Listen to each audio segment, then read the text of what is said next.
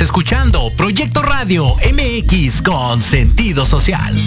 Las opiniones vertidas en este programa son exclusiva responsabilidad de quienes las emiten y no representan necesariamente el pensamiento ni la línea editorial de Proyecto Radio MX. Código, código, código 628. Estás decodificando el código. Solo aquí, en Proyecto Radio MX. Código, código, código, código 178. Código Miquel Bilbao. La máquina para decodificar lo codificado de tu código. Código, código, código 88. Comenzamos en 5,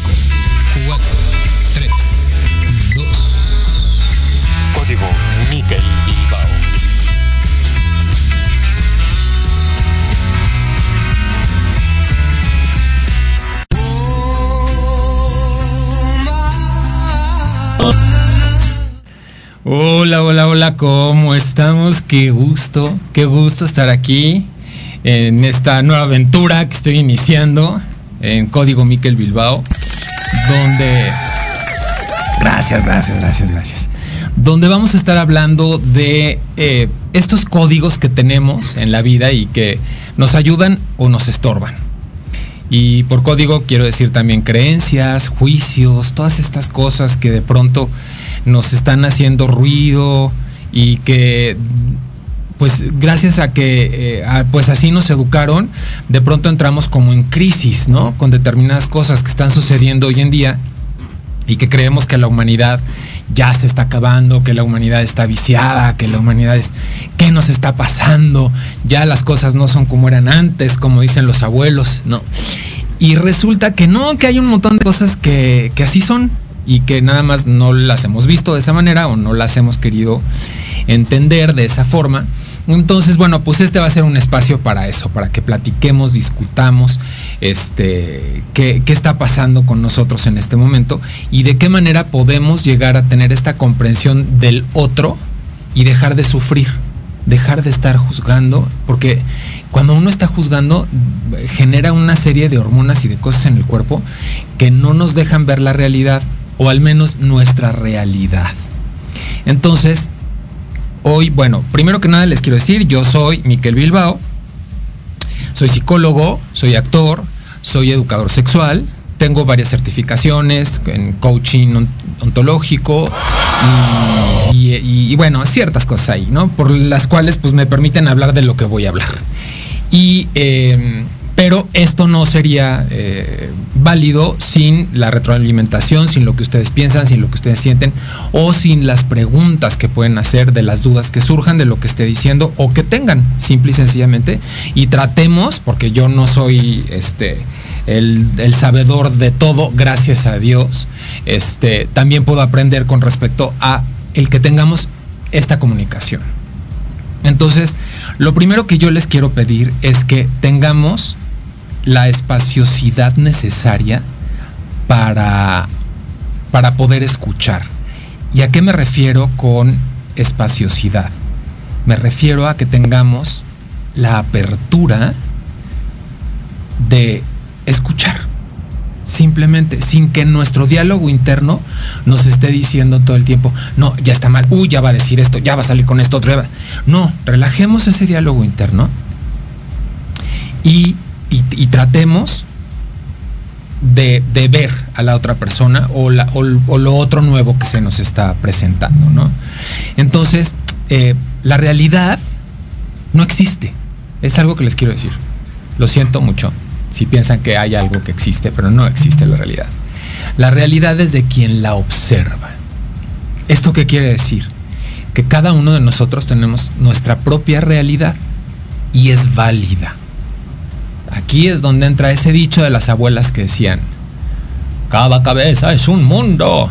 Y efectivamente, cada cabeza es un mundo. Entonces, no, no podemos juzgar a la cabeza del, del de enfrente porque no lo estamos viendo, no lo estamos entendiendo. Entonces, para este entendimiento es que tenemos que observar y observar de manera diferente. Porque todo lo que tenemos en nuestra cabeza entró a través de nuestra observación, a través de lo que vimos. Porque a lo mejor nuestros papás nos pudieron decir un montón de reglas y de cosas, de cómo debíamos de ser y cómo debíamos estar. pero en realidad lo que aprendimos es por lo que vimos, con el ejemplo que ellos nos dieron. Entonces, eh, hay un ejercicio teatral que yo les invito a que, a que hagan durante la semana que estén haciendo, que es poner como una cámara que nos esté observando constantemente. Y que esta observación que, hagamos es darnos cuenta de cómo hacemos las cosas, ¿no? Por ejemplo, cómo agarro una cuchara. Y en el momento en el que me doy cuenta de cómo agarro la cuchara, tratemos de recordar o conectar con ese momento en el que lo aprendí. ¿Quién nos dijo cómo agarrar la cuchara? ¿Quién fue? ¿Era mi abuelita, mi mamá, mi papá? ¿Qué nos dijo con respecto a cómo agarrar la cuchara? Y todo el concepto de cómo se debería de agarrar la cuchara y por qué. Ahí nosotros hicimos una creencia. Una creencia que nos ha servido hasta el día de hoy.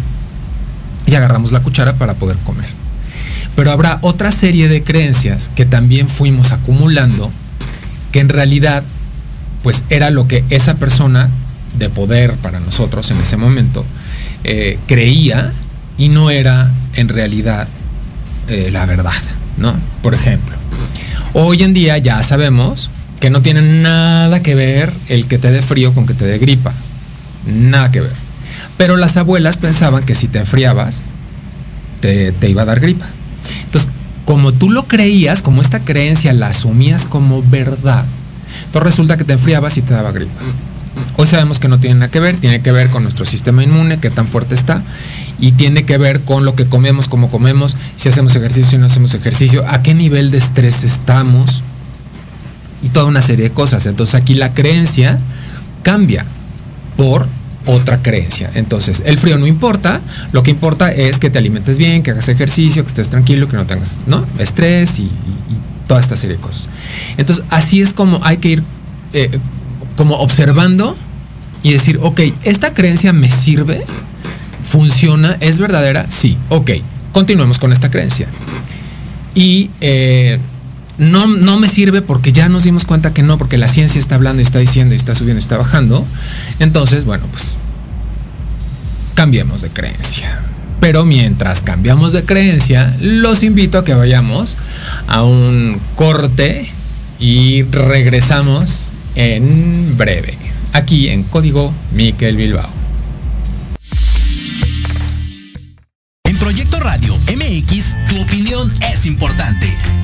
Un mensaje de voz vía WhatsApp al 55 64 18 82 80 con tu nombre y lugar de donde nos escuchas. Recuerda 55 64 18 82 80.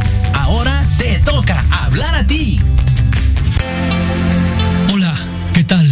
Queremos invitarte este y todos los sábados, en punto de la una de la tarde, a tu programa Astroarmonízate Gaspar Ariel y Sabrina Oro. Conocerás de la mano de grandes maestros la influencia de los astros en tu vida, el poder de la magia, la talismánica y los secretos que el tarot tiene para ti. Tenemos una cita aquí por Proyecto Radio MX, la radio con sentido social. treintón y sientes que no encajas porque chavito ni chaburruco? No eres el único. Acompáñame los sábados de 4 a 5 de la tarde para platicar de los temas que nos interesan.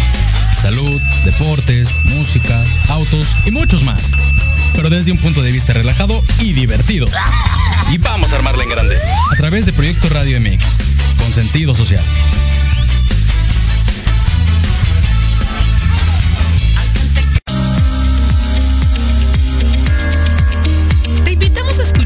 Los sábados de 3 a 4 de la tarde el programa Resiliencia con Elizabeth Jiménez. Oh, donde tocaremos temas de metafísica, desarrollo personal, emprendimiento y financieros. Excelente.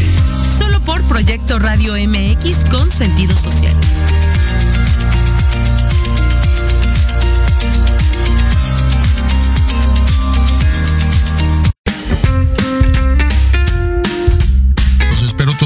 a partir de las 11 de la mañana las notas que no se notan. Noticias importantes que no brillan, pero que en este programa las conocerán. Solo a través de Proyecto Radio MX con sentido social.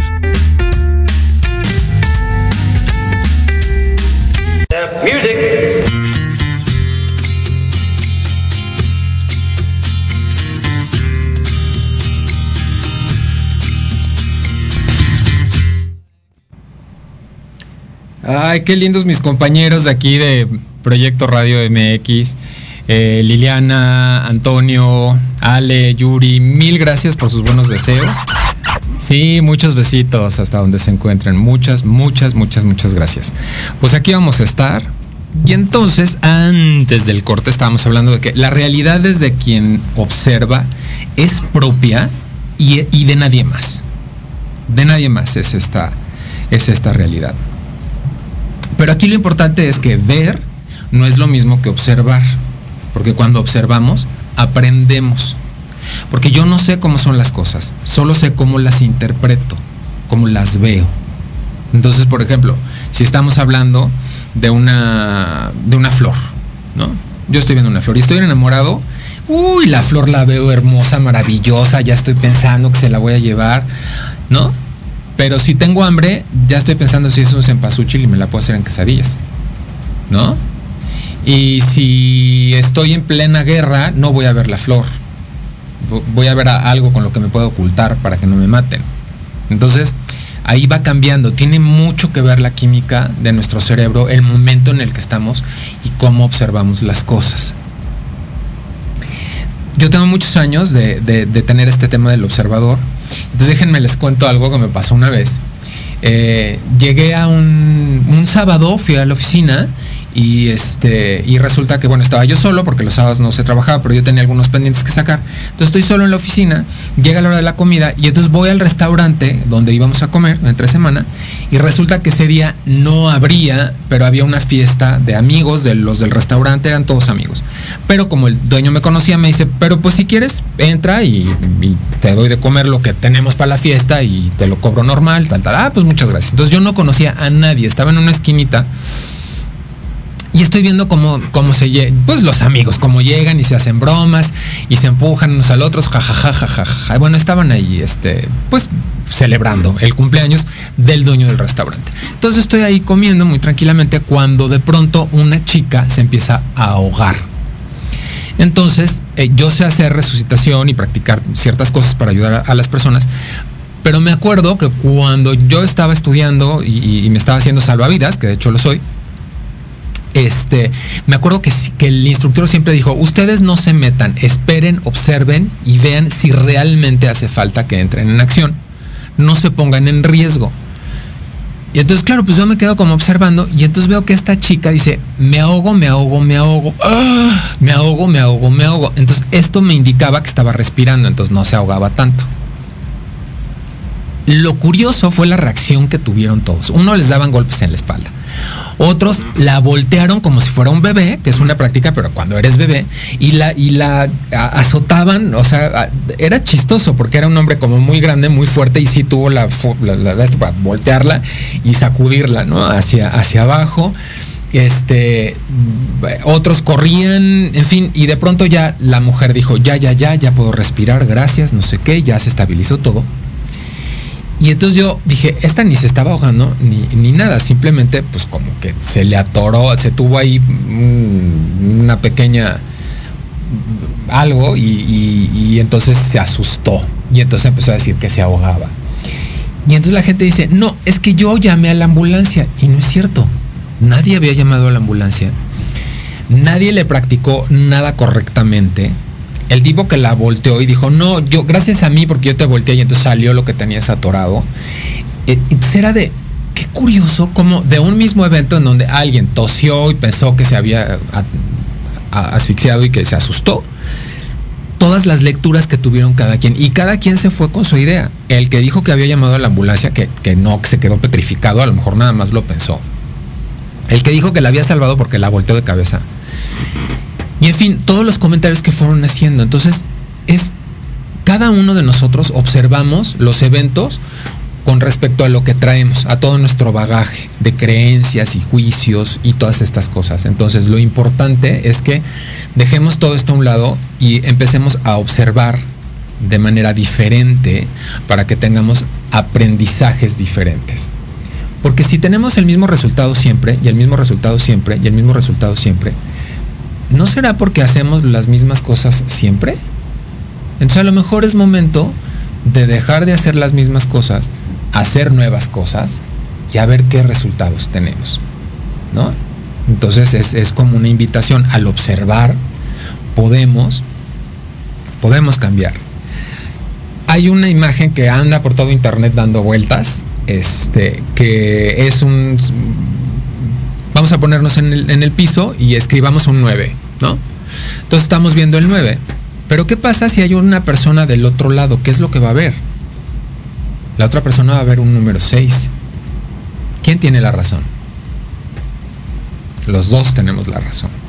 Aquí lo importante es que invitemos a la persona que está viendo el 6 y que venga a ver el 9. Ah, sí es cierto, es un 9. Y nosotros vamos al otro lado y veamos el 6.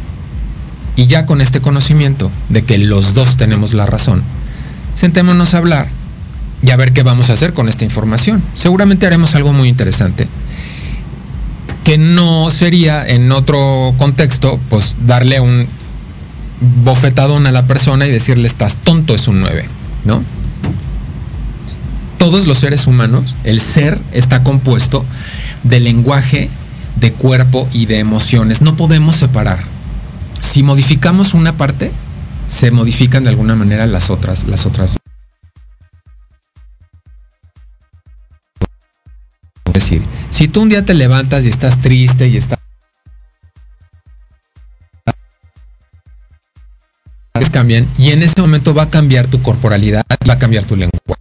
¿Por qué? Porque ya la música te ayudó a que cambie ese estado de ánimo.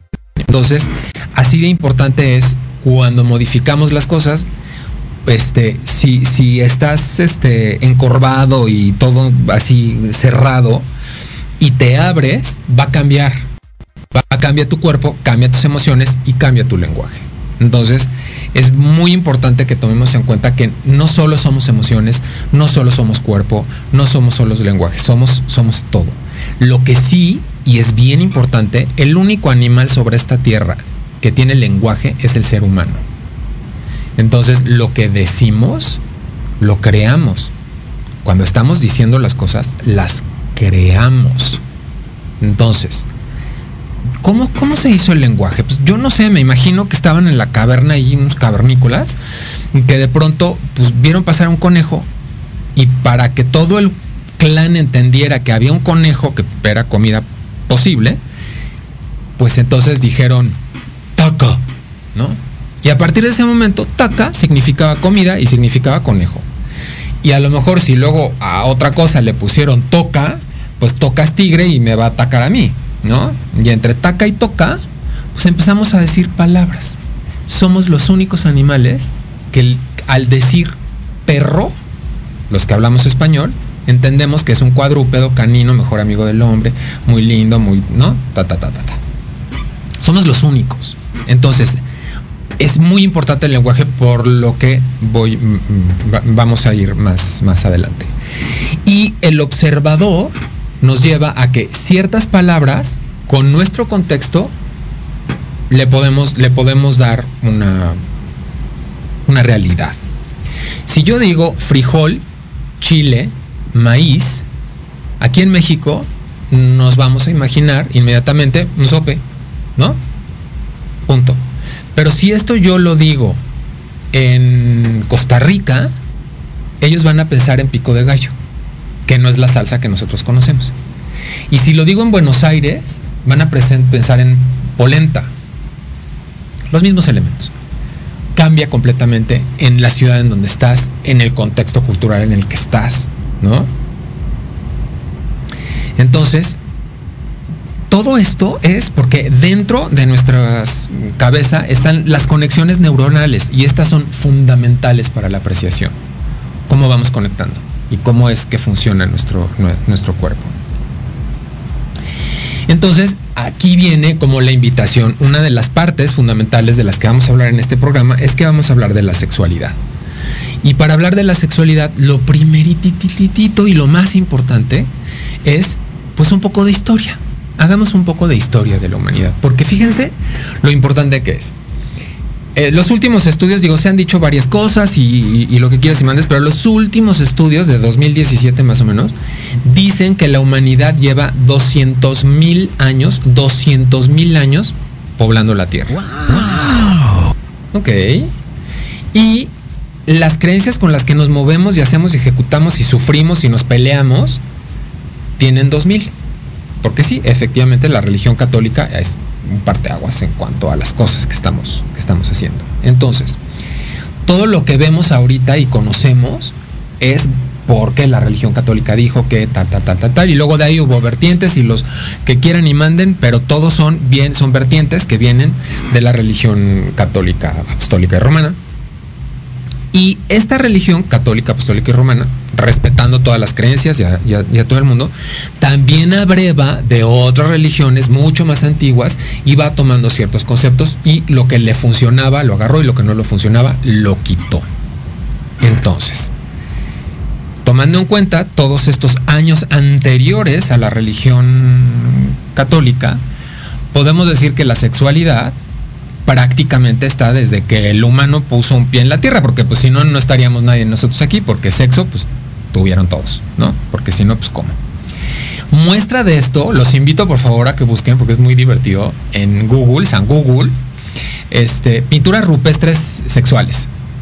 Y van a encontrar así todas las pinturas rupestres que estamos acostumbrados a que la manada de búfalos y la manada de ciervos, y no es que, y ¡pum! También nos vamos a encontrar con imágenes muy divertidas en donde ya los cavernícolas reconocían su sexualidad y representaban incluso, bueno, este fiestas muy nutridas de personajes en, un mismo evento sexual.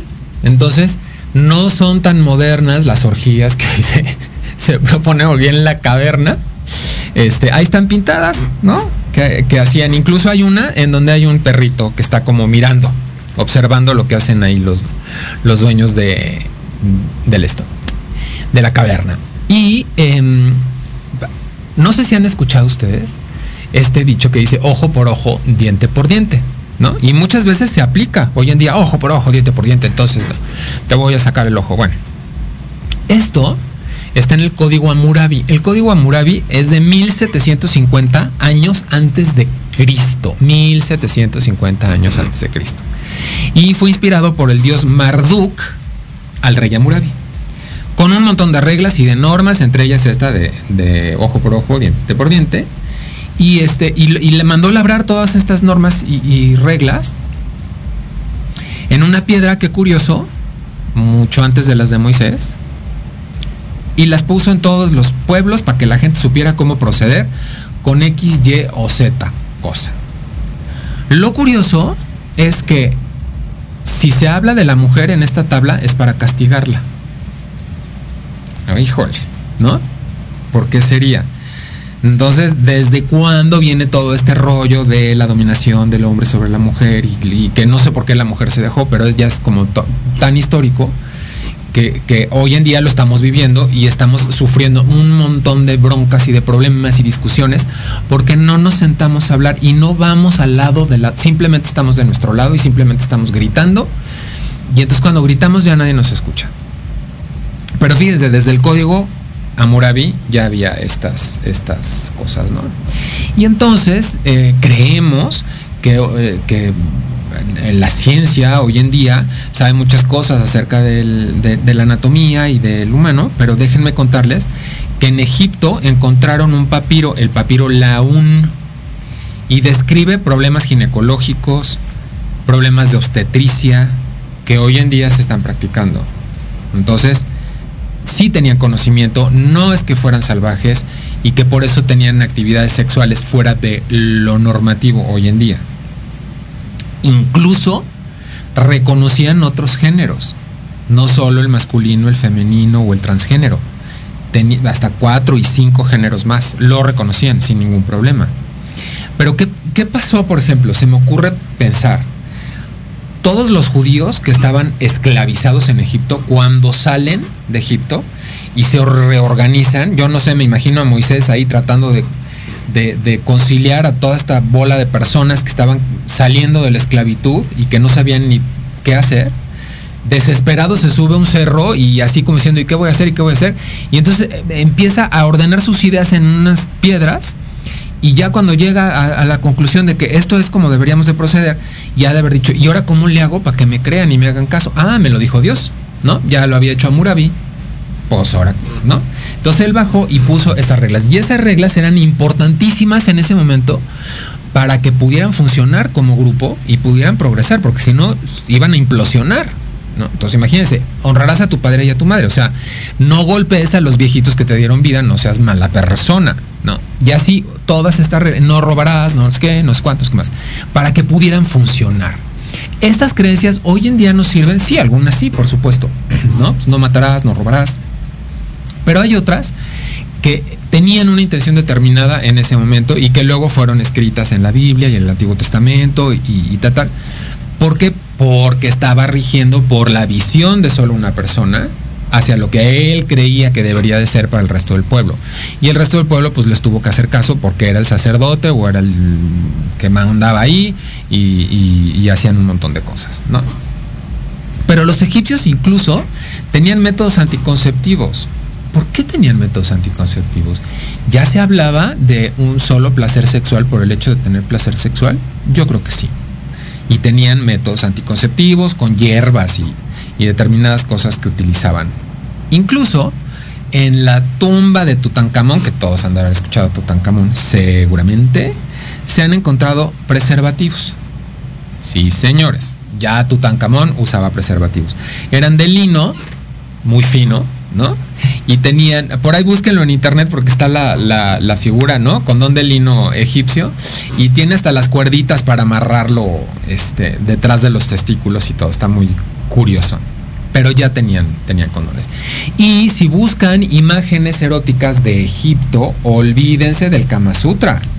O sea, no estamos inventando nada. Ya había swingers, ya había de, todo lo que se les ocurra y quiera ocurrir. Entonces no se sientan tan modernos cuando dicen, ay, si el grupo es swinger.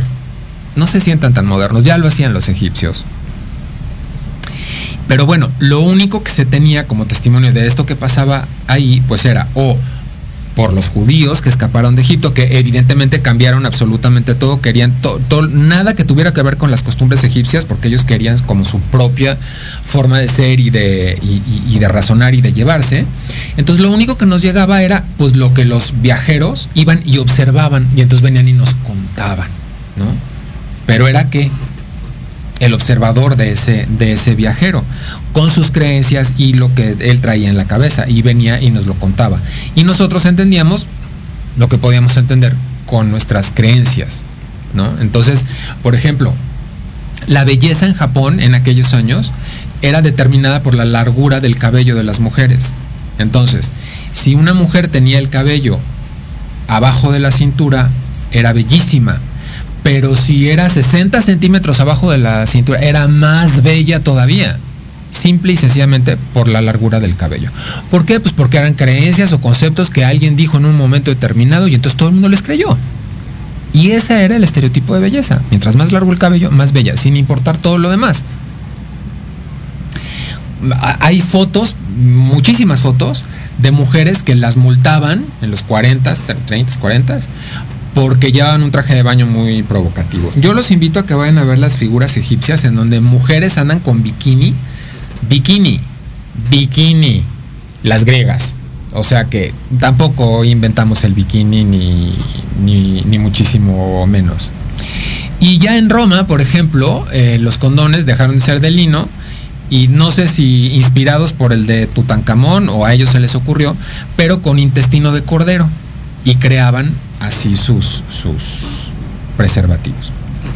Con la idea de control de natalidad, ya Platón hablaba de control de natalidad, argumentando un cierto número de personas adecuadas para que la sociedad pudiera vivir y entonces era necesario eh, utilizar eh, sistemas anticonceptivos. Y entonces tenían ideas como muy raras que de pronto dices, bueno, ¿por qué llegó a esa conclusión o cómo llegó a esa conclusión? Y que, bueno, me imagino que nadie las ha practicado y que no sabemos si a lo mejor sí tiene alguna razón o no, pero bueno, suena muy chistosa. Aristóteles tenía un método para saber si ibas a tener macho o hembra. Y entonces él aconsejaba tener relaciones sexuales con los vientos del norte para tener un niño y con los vientos del sur para tener una niña. Entonces, bueno, no sé, pero bueno, el señor Aristóteles era el señor Aristóteles, no, no vamos a juzgar, pero me suena muy curioso.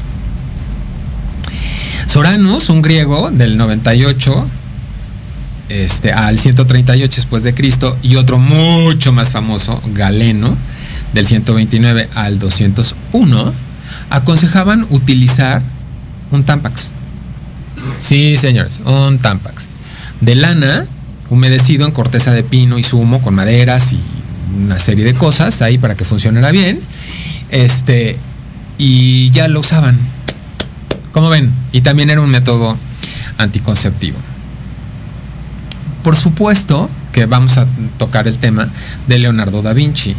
Leonardo da Vinci no solo fue un inventor, constructor, este, por supuesto, pintor, eh, bueno, mil cosas, pero algo que tenía que a él le fascinaba, que era el cuerpo humano, y lo dibujó desde afuera, desde adentro, desde un lado y desde el otro.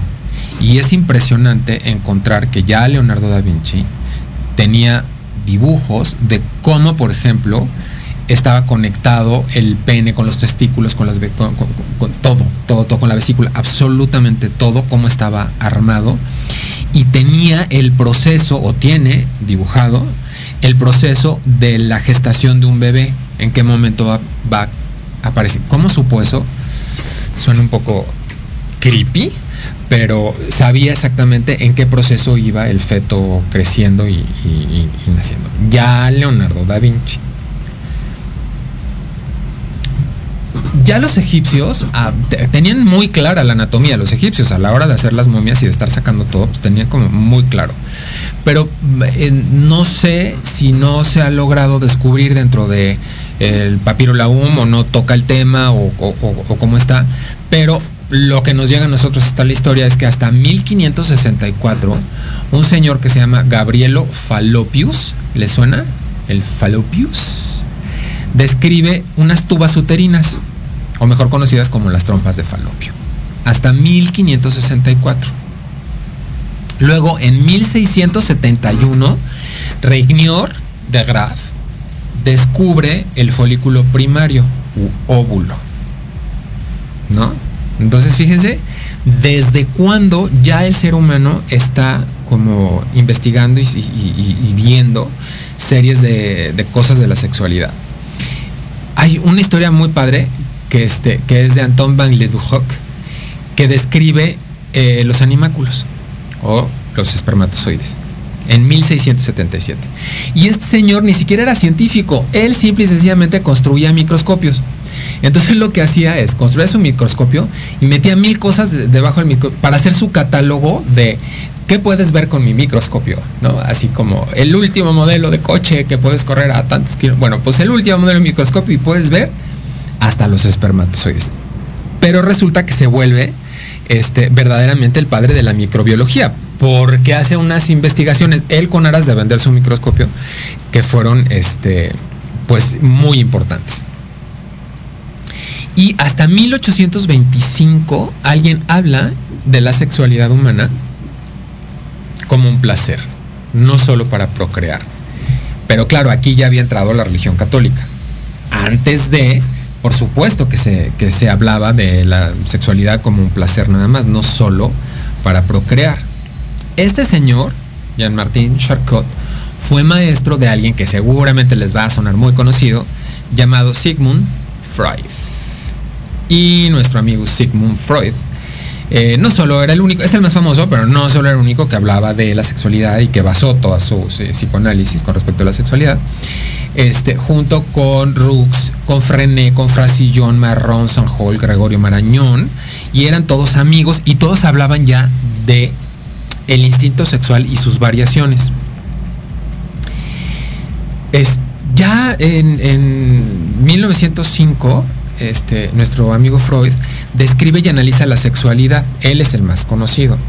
Pero todos los demás también estaban hablando y estaban como, en este tema.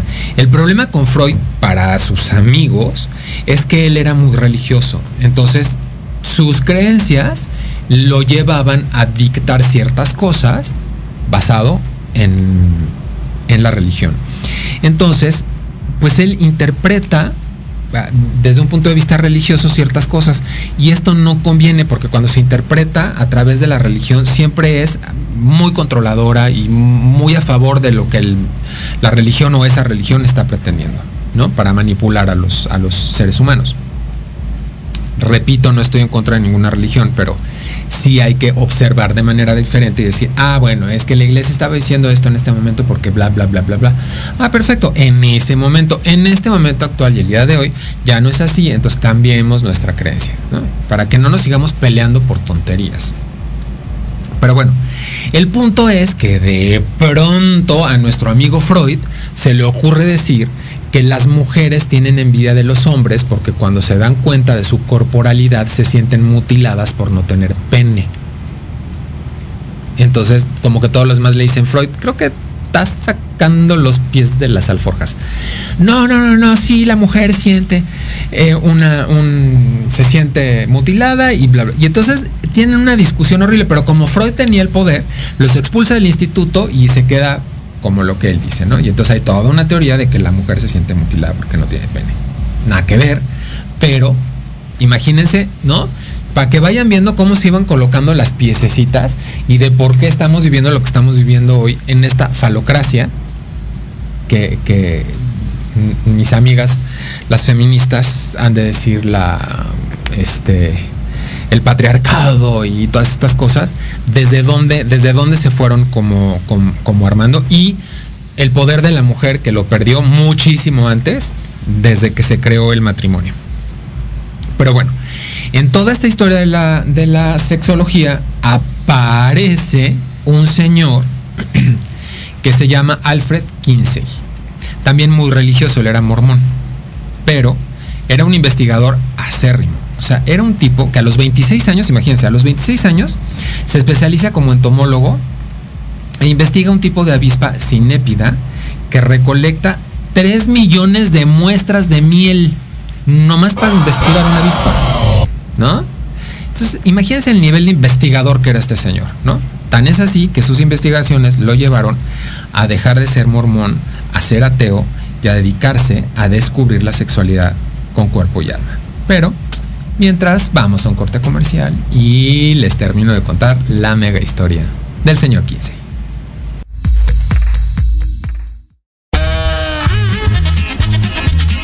Oye, oye, ¿a dónde vas? ¿Quién, yo? Vamos a un corte rapidísimo y regresamos. Se va a poner interesante. Quédate en casa y escucha la programación de Proyecto Radio MX con sentido social. ¡Uh, la, la chulada! Puedo morir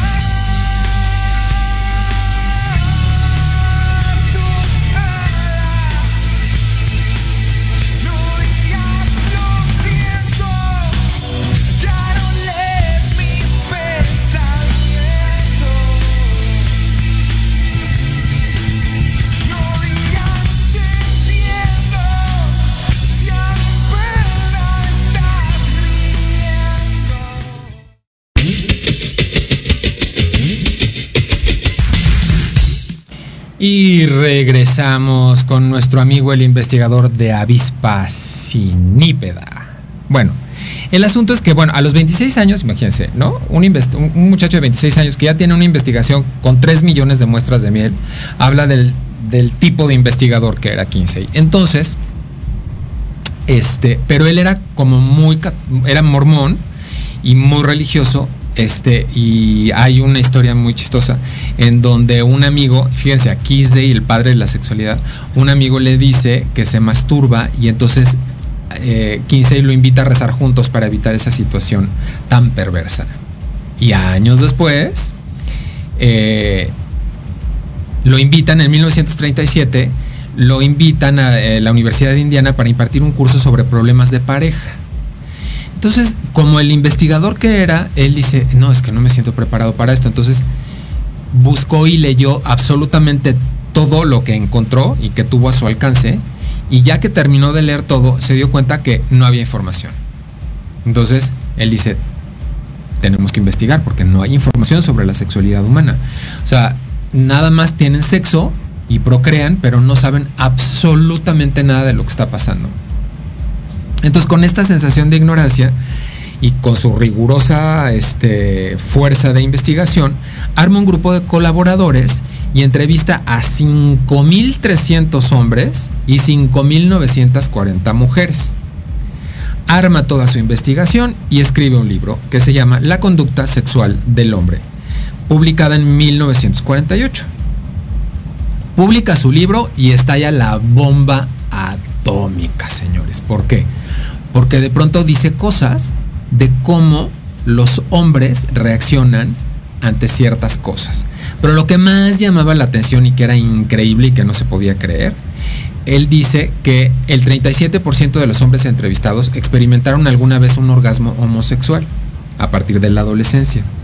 El 13% de los varones sintieron deseos homosexuales sin que se produjera por ello ningún contacto físico, para nada. El 25% de los varones tuvieron experiencias homosexuales no incidentales entre las edades de los 16 y 55. No incidentales. No es que pasé y te toqué el pene porque estábamos en la regadera. No, fui a tocarte el pene, ¿no? Entre los 16 y los 55 años, el 25% confesó haberlo tenido.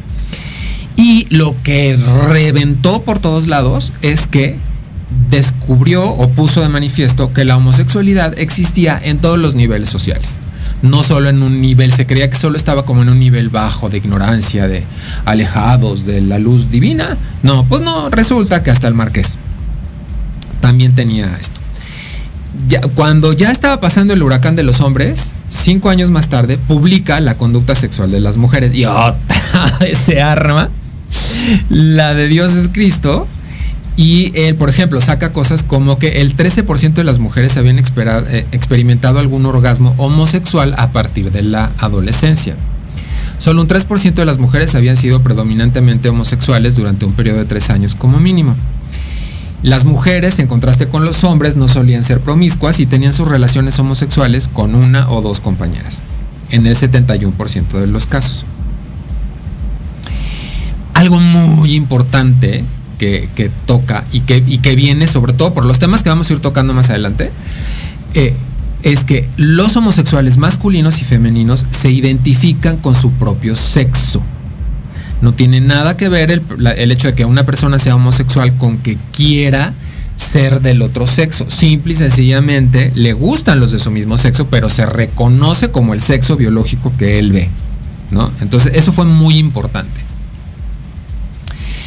Eh, al contrario de lo que se piensa, ¿no? Porque algunos hombres homosexuales que son muy afeminados se piensan, ah, es que este quiere ser mujer, o alguna mujer homosexual que quiera, este, que, sea como muy masculina y entonces piensan que quiere ser, no, eh, simple y sencillamente tiene esta característica, pero ella se sabe mujer y, y se gusta mujer.